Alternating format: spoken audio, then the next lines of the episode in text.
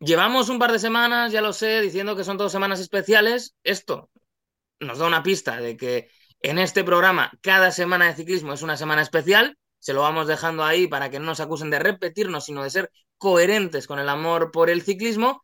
Pero esta sí que tenía un ingrediente muy importante, que es que se puede decir que la temporada, ahora sí que sí, sin asteriscos, sin exotismos y sin ningún otro tipo de cosas, ha comenzado de verdad. ¿Por qué? Pues porque hemos tenido ya clásicas en Bélgica y las hemos podido disfrutar durante este, este, fin de semana. Si a esto le sumamos que ya hemos visto en acción a los que, por lo menos desde ahora, son los grandes favoritos para ganar el Tour de Francia, que va a arrancar en Bilbao, pues yo creo que tenemos ya material para sobrereaccionar a lo que ha sido el arranque de la temporada ciclista. Y por eso hemos reunido a parte de nuestra grupeta. Alberto Arrondo, ¿qué tal? Buenas tardes, chicos. Buenas ya tareas tardes, ¿no? Hemos encontrado una esquinita todos para juntarnos entre semana para hablar de ciclismo, pero como siempre, oye, un, un gran placer juntarnos la grupeta, como siempre. Y también para debatir con nosotros en esta tarde está Javier Arrieta. ¿Qué tal, compañero? Muy buenas, compañeros. Estupendamente. Eh, hace un poquito de frío, estaba a punto de bajarme de la bici y no venir. Esa es buena y la vamos a tocar, porque vamos a empezar eh, compilando de alguna manera las que han sido, bueno, pues las, no voy a decir dos grandes carreras, porque yo creo que aquí hay todavía diferencia de, nivel, pero sí las dos carreras que nos han mostrado esos dos grandes favoritos, a Tadej Pogachar y a Jonas Vingegaard. Hablamos de la Vuelta a Andalucía y de Gran Camino. Y yo os quiero lanzar un relato, que a mí me gusta mucho, el relato en torno al deporte. Están los expertos y luego están los que vivimos del relato y de contar la milonga, es decir, los que hubiéramos sido chamanes en los tiempos de los cazadores recolectores. Se ha dicho mucho esta idea de que, bueno, Vingegaard ha arrasado en Galicia porque había visto lo que había hecho Pogachar en Andalucía, con la clásica de Jaén además encadenada, y tenía que dar un golpe de efecto. ¿Le veis eh, solidez a este relato o simplemente es que ha ganado el danés en este caso pues porque era muy superior al pool de ciclistas que, tenía enfrente y porque, oye, pues ahora a estas generaciones también les gusta ganar en más eh, espacios en el calendario? Alberto, ¿tú cómo lo ves? Bueno, yo creo que comparar la Vuelta a Andalucía con la, con la Vuelta a Galicia no tiene, no tiene mucho sentido. Justo hacía Rieta la broma de que se iba a bajar de la bici, pero evidentemente en Galicia vimos una etapa eh, neutralizada porque a los ciclistas les salió de, las narices, ¿no? Eh, la, Vuelta a Andalucía es una carrera de 25 horas, la Vuelta a Galicia es una carrera de, de 8 horas y evidentemente los tipos de corredores que van a una y a otra no tienen absolutamente nada que ver. Eh, cometemos un error, ¿no? Si enfocamos desde ya esta rivalidad eh, Vinegar-Pogacar desde mediados de febrero como que es uno contra otro, son equipos diferentes, en algún momento compartirán objetivos, como puede ser el general de, del Tour de Francia, pero calma, están cogiendo la forma, cada uno habrá elegido su calendario y desde luego eh, queda mucha, mucha tela que cortar todavía. Pues yo sí que compro el relato, a mí me gustan estos relatos. Eh, es cierto que eh, las victorias tan aplastantes de uno y otro creo que se explican también en gran medida por, por el nivel al que están los, los rivales contra los que han competido, que están en un nivel de forma el habitual para estas fechas, ¿no? Es sorprendente que, que Pogacar y Vingegaard estén tan bien tan pronto.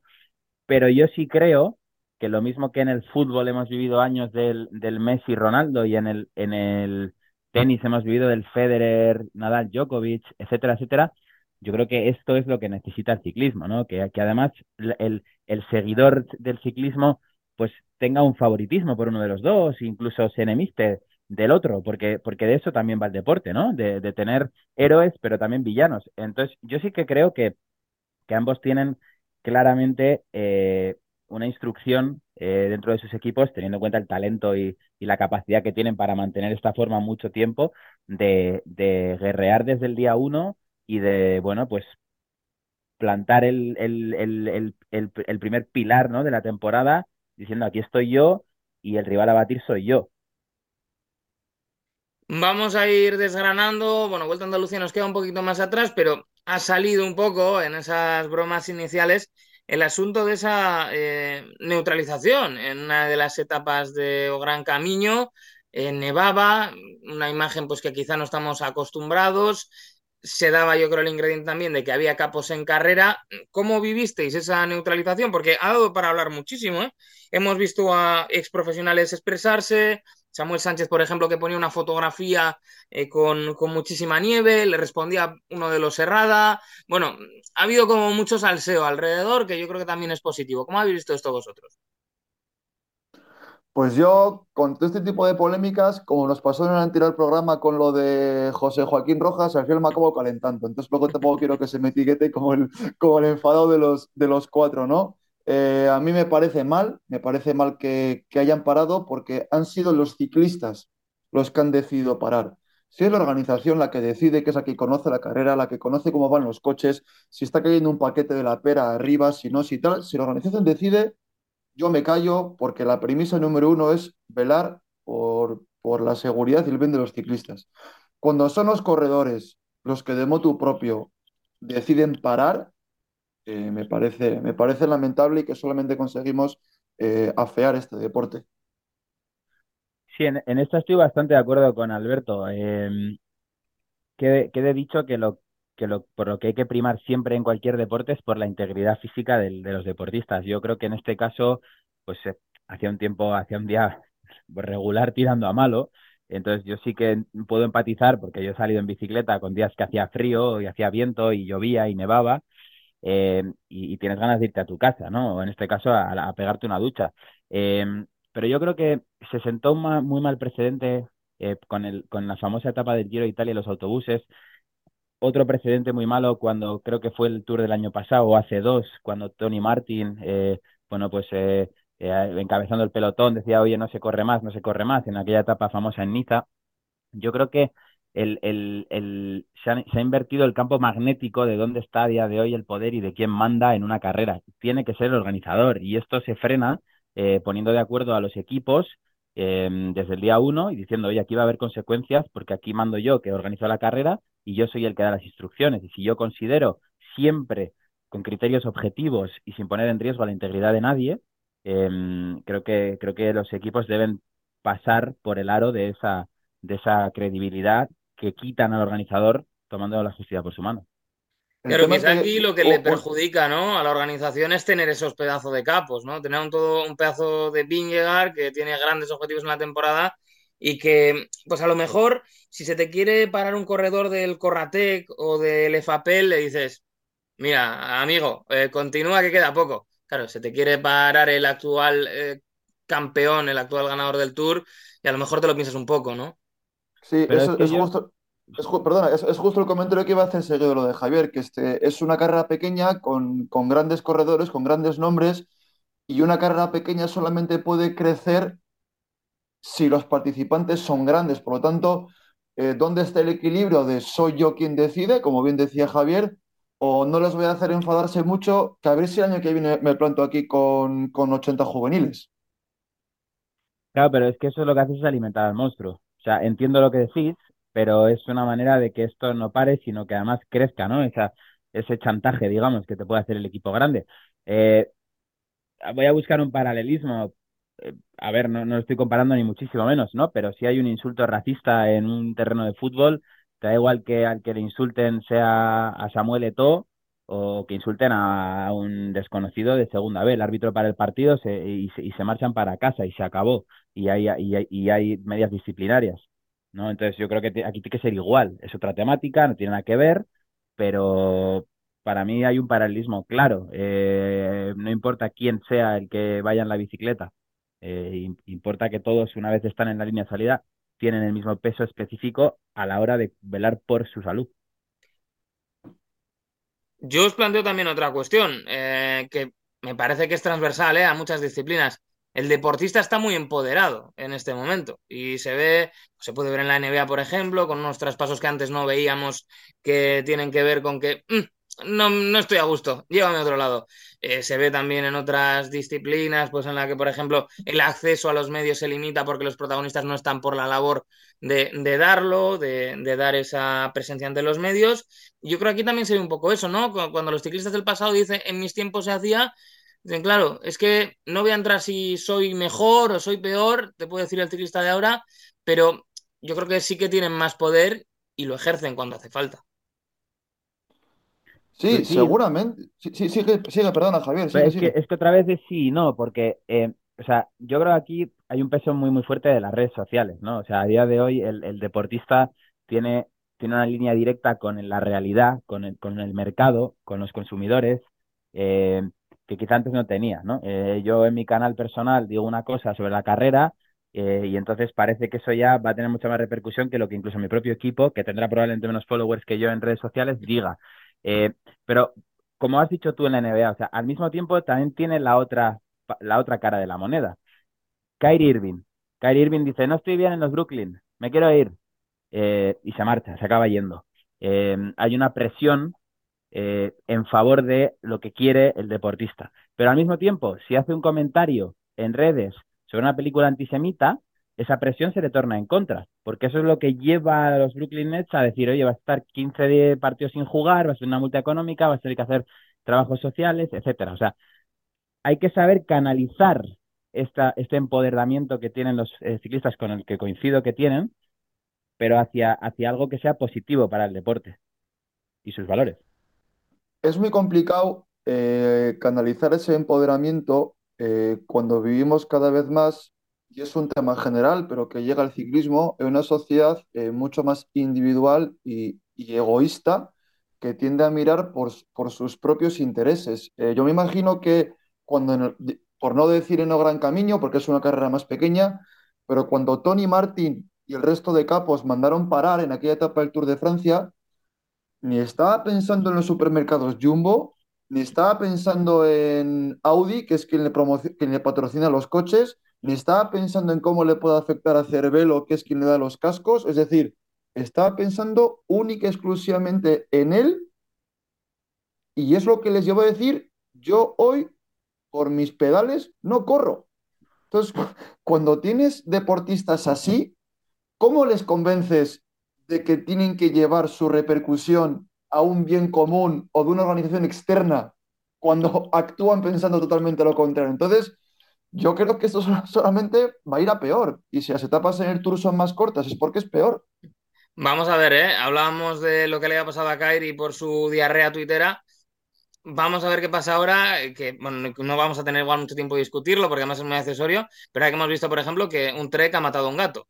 Eh, que esto parece un titular del Mundo Today, pero esto ha pasado y vamos a ver, a mí que me interesan un poco estas dinámicas sociales, me apetece ver hasta qué punto eh, lo que le pasa a Tiberi se parece a lo que le pasó a, a Simmons cuando puso el tuit de Trump.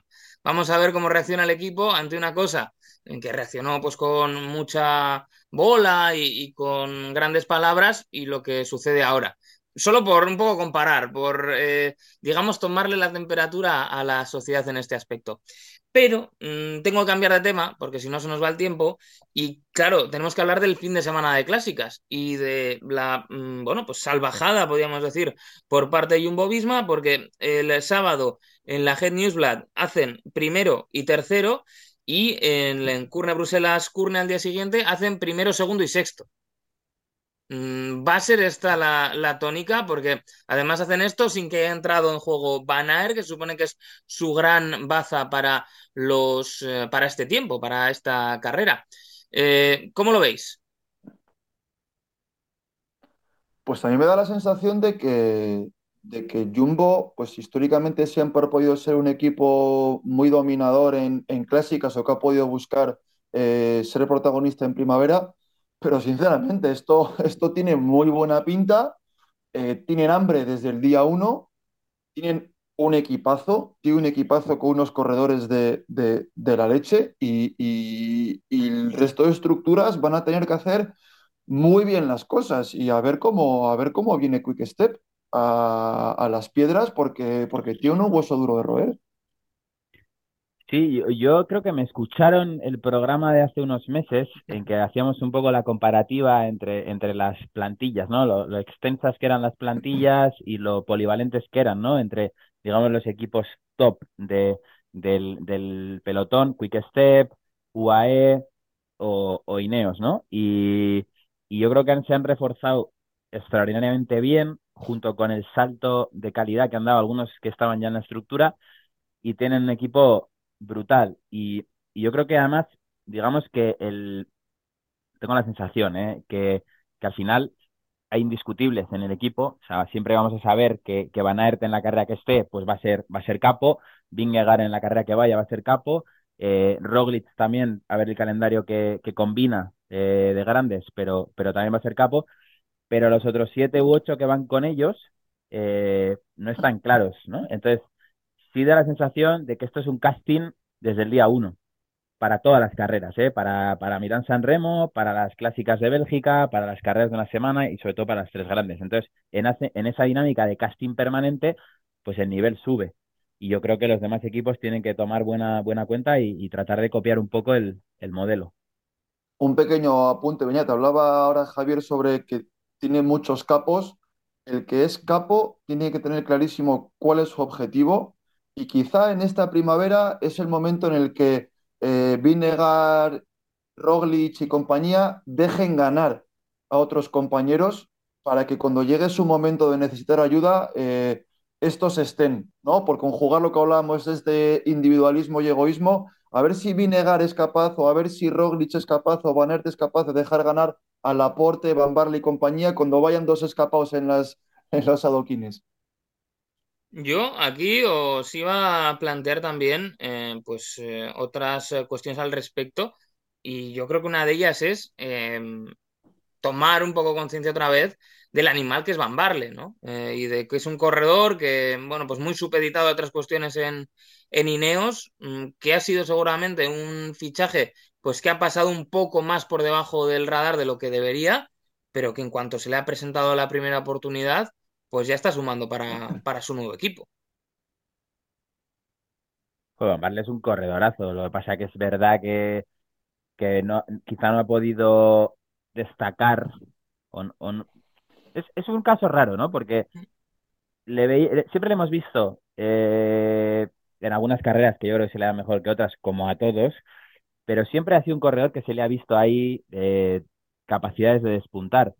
Y sorprende que Nineos tuvo alguna victoria, bueno, las mejores de su carrera hasta ahora, pero sí tengo la sensación de que en Jumbo se va, se va a engrosar ese palmarés, porque, porque es un corredor además muy inteligente.